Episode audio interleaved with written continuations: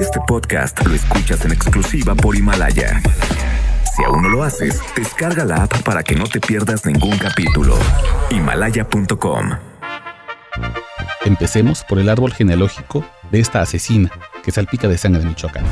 No tiene madre, pero sí tiene padre. Se llama Rooney y es un exfotógrafo profesional que se ha convertido en un millonario empresario cuyo máximo cliente es el gobierno de Estados Unidos. Su hija predilecta es la más mortífera y fue la primera de al menos nueve criaturas que engendró. Según su acta de nacimiento, ella nació en Murfreesboro, Tennessee, a unos 1500 kilómetros al norte del río Bravo. Su crecimiento se detuvo a los 144 centímetros, pero no por apenas rozar el metro y medio, es menos peligrosa. Los que la admiran saben que una vez que está decidida a matar, pocas cosas en el mundo la detendrán. Los que le temen saben que cruzarse en su camino es como tratar de parar un cañonazo con una almohada.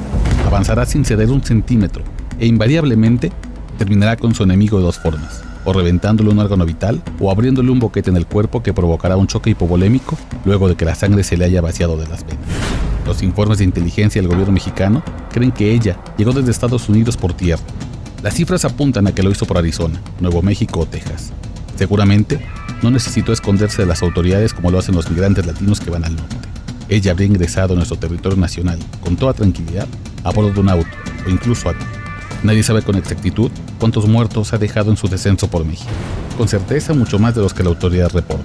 La Secretaría de la Defensa Nacional la vio, por ejemplo, hasta 2016, 41 veces en Sinaloa, casi siempre en las filas del Chapo Guzmán.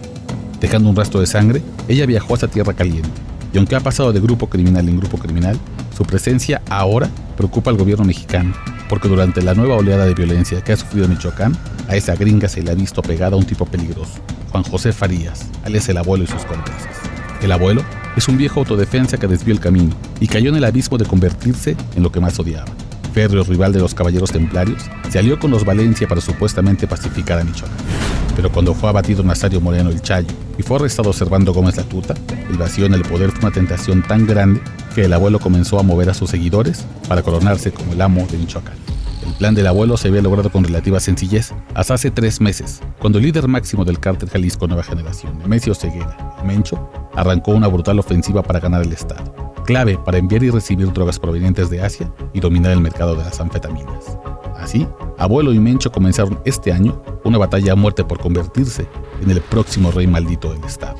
El abuelo tenía claro que esta era una pelea que solo podría ganar el equipo con la mejor alineación criminal, y él quería destacar a su escuadrón por tener a la asesina indiscutible, una estadounidense por nacimiento y mexicana por adopción, que se ha convertido en inseparable de este grupo raro y diverso que hoy es conocido como el Cártel del Abuelo, integrado por exautodefensas desde Tepalcatepec hasta Los Reyes, viejos integrantes de grupos criminales como los H3, los Viagaras, los Templarios, y hasta las huestes de liderazgos como el comandante Teto y el comandante Polo.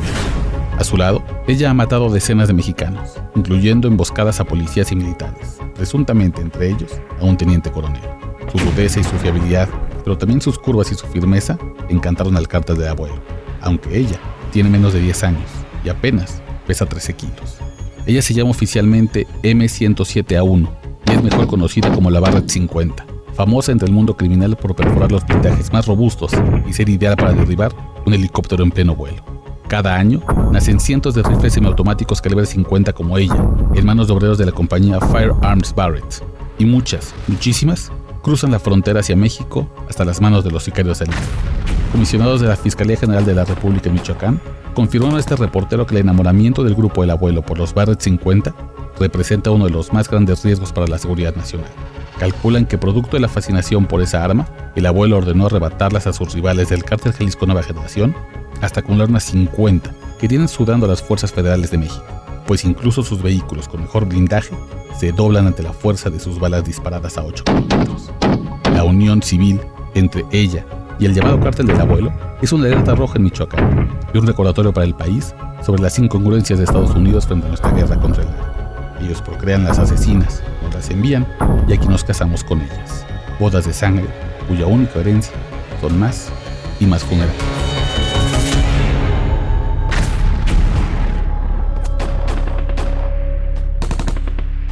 Este podcast lo escuchas en exclusiva por Himalaya. Si aún no lo haces, descarga la app para que no te pierdas ningún capítulo. Himalaya.com